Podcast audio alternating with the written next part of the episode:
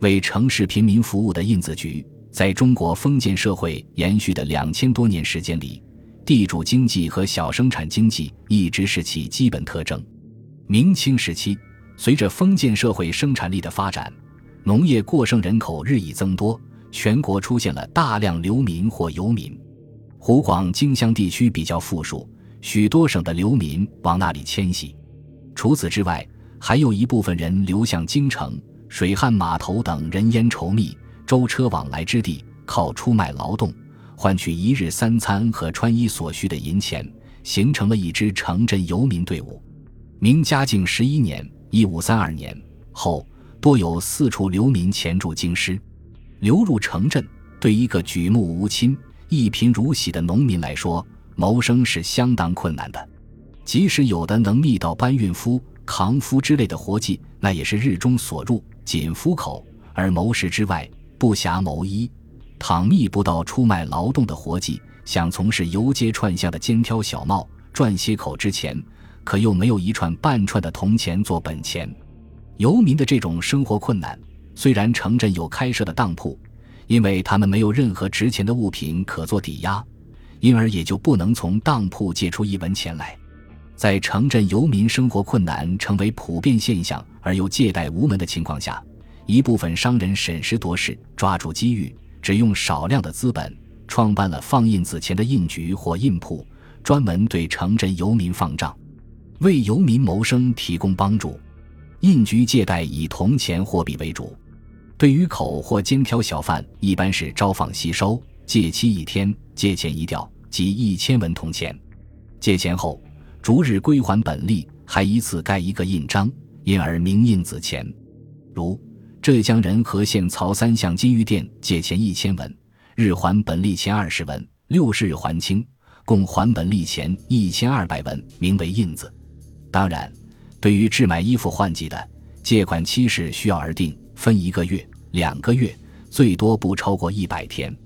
这种放印子钱的店铺叫印铺、印子铺或印局。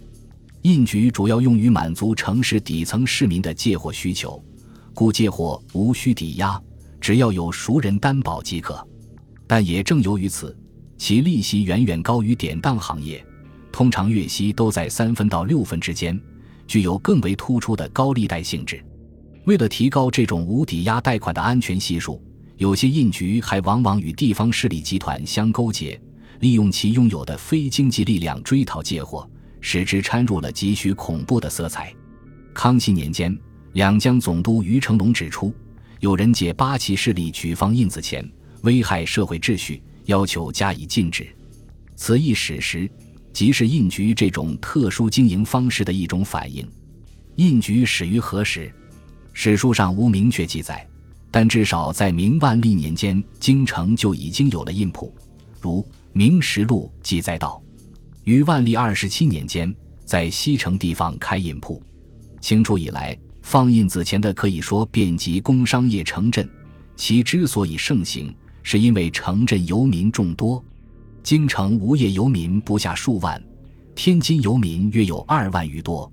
凡是人口稠密、舟车交错的城镇和码头，都有很多无业游民，有赖于放印子钱的印局为其融通生活所需银钱。在京城，不仅游民赖借印子钱生活，八旗兵丁也向印局借印子钱。八旗兵丁是有月饷的，但八旗兵丁不知勤俭，月饷随得随进，逞一时之挥霍而不顾终岁之拮据，快一己之花销而不顾全家之养善，于是本月养善不敷，不能不借印子钱。至于其他城市百姓，以向印子局借款谋生的人就更多了。最初创办和放印子钱的渭河省商人，早期史料没有记载，直至光绪六年（一八八零年）六月十二日的《艺文录》和同年九月十七日的《申报》，才有各省进人所放之印子钱事宜，或印子钱者，进人放债之名目也的记载。由此可见，放印子钱者多是在各省的山西商人，因此，即使不是山西商人发明的印子钱。至少也是被他们发扬光大的。那么，创办和放印子钱的又以山西何地的商人最有名呢？介休县民国修宪制时，有下列记载：介休商业以前，当两商为最。至一人出外贸易者，在金泽营当商，账庄、检店，在金泽营点支转账。河南、湖北、汉口、沙市等处当商，印行一人最占多数。正如黄建辉教授在《明清山西商人研究》所说的，不管是山西商人创办和经营的，还是他省商人创办的，都说明创办印子钱的商人是看到了城镇游民这一特殊阶层的生活需要，才主动用印子钱办法为其提供信用服务的。他解决了游民无法借到钱的困难。对维持游民生计和社会的安定有一定的积极作用。时人对印子钱的作用有过恰如其分的论述。申报报道：印子钱者，尽人放债之名目也。每日所不，还气盖一印子，以示得名。是虽盘剥小民，然剜肉衣疮，亦全济目前之急。在天津民贫地瘠，有无缓急，非此更无法设施。且有贫民日中所入锦夫口，而谋食之外不暇谋衣。春加秋棉两季衣金，俱借印子钱制造。每逢春秋两季，每户借钱十千或八千，分一百日还清，每日还钱一百或一百二十文不等。如逢阴雨，一日不足。春借则秋以还清，秋借则春以扫树。春秋两季，周而复始。无知则民不称辩。事虽利钱不菲，然零星归还，子母双亲，复犯小民，尚觉轻而易举。当然，印子钱的高利率对贫民的攫取是极残酷的。为此，当时的社会舆论也有揭露，说印子局以穷民之汗血为鱼肉，以百姓之之膏为利叟，设心之狠恶，莫有甚于此辈者，则各省尽人所放之印子钱是矣。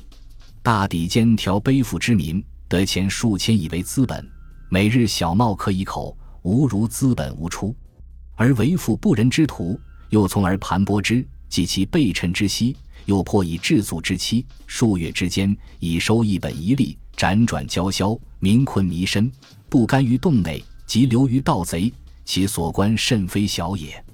印子局利率高，正是社会资金不充裕，而社会底层的需求又很旺盛的反应。从理论上讲，随着经济的发达、资金的充裕，利率是会慢慢降下来的。但既然由商人经营此业，自然要按商业原则办事。在社会资金不充裕的情况下，利率高是必然的。这要求我们既要看到印子钱利率高的弱点，也要看到这样做的合理性，更要看到未来的发展前景。本集播放完毕，感谢您的收听。喜欢请订阅加关注，主页有更多精彩内容。